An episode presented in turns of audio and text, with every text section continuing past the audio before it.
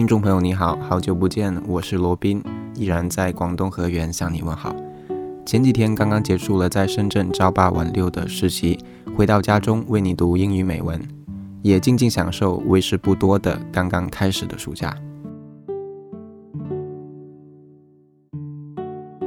在如今越来越快的生活节奏里，与家人在一起的时间会显得异常可贵。很多人如今也都在工作和家庭中不断地寻找着平衡。本期节目，我跟大家分享的短文跟工作与家庭有关系，讲的是一位想放下工作去看夕阳的女生的信念。她有一位非常了不起的父亲，赚了很多钱，精通多种语言，也是一位作家、音乐家，却最终因为工作过度劳累而患病死去。父亲的一生令作者对自己的生活有了重新的规划和认识。短文出自美国全国性媒体节目《This I Believe》，旨在帮助美国人克服看重物质享受而轻视精神情操的社会倾向。本文短小精悍，语言平实却发人深省。那么接下来就让我们一起聆听作者的信念吧。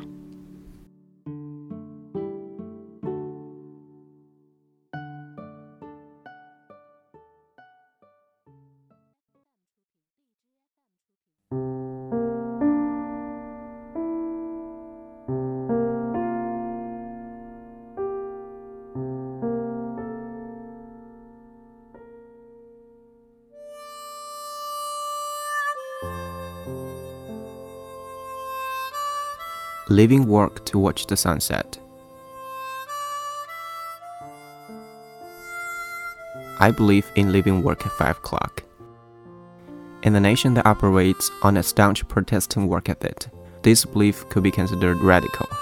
Working only 40 hours a week, I just don't know many people who punch out at 5 o'clock anymore. It seems downright quaint, like pocket watches and shoe shines. My father tried to teach me the importance of hard work, long hours, and dedication to a career. But then there are the things he taught me unintentionally, like when he arrived home from work for the last time and crawled up the stairs. My father, a self employed sales trainer, was that sick, that tired. His body was racked with liver cancer, and he suffered the effects of a diabetic ulcer Still, he insisted on traveling to honor his commitment to give a seminar. He probably earned a lot of money that day, and he paid the price. He returned to the hospital soon after and was dead within three months, at age 58. It's been 10 years since I saw my father come home that night, and since then, I've thought a lot about work. I've decided something. I will never crawl up the stairs. As much as I love my job as a newspaper reporter, I would never walk myself into the ground, literally or figuratively. The idea of leaving work at work didn't come easily to me.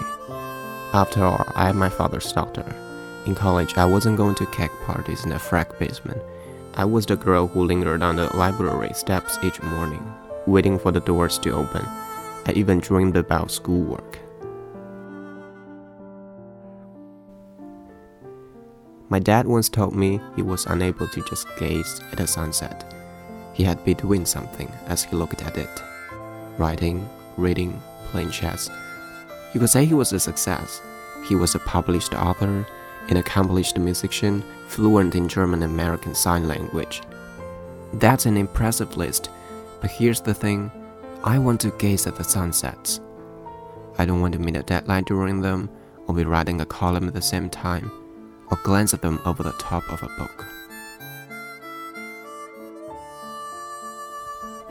This raises the question if I leave work at 5 o'clock to watch the sunset, what are the consequences? Do I not reach the top of my profession? Maybe, because honestly, knocking off after 8 hours probably won't earn me the corner office or the lucrative promotion.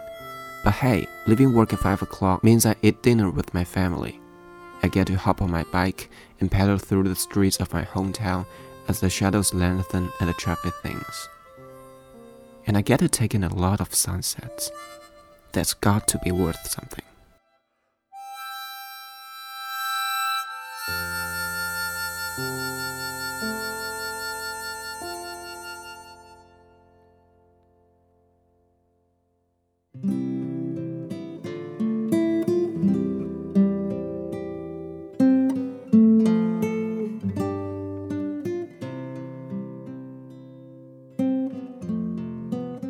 在大学的这两年里呢，我认识了很多人，也尝试过很多事，有充满迷茫，也有满怀希望，也会偶尔抱怨，但更多的却是感恩。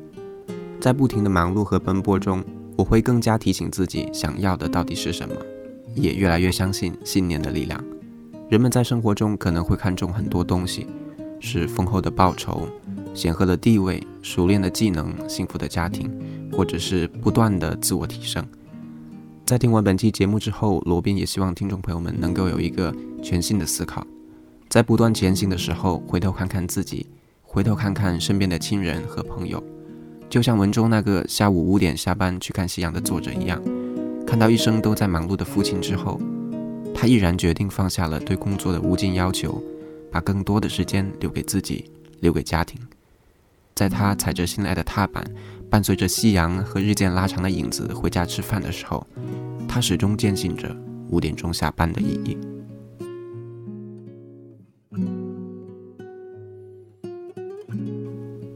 听众朋友们，本期的节目就到这里了。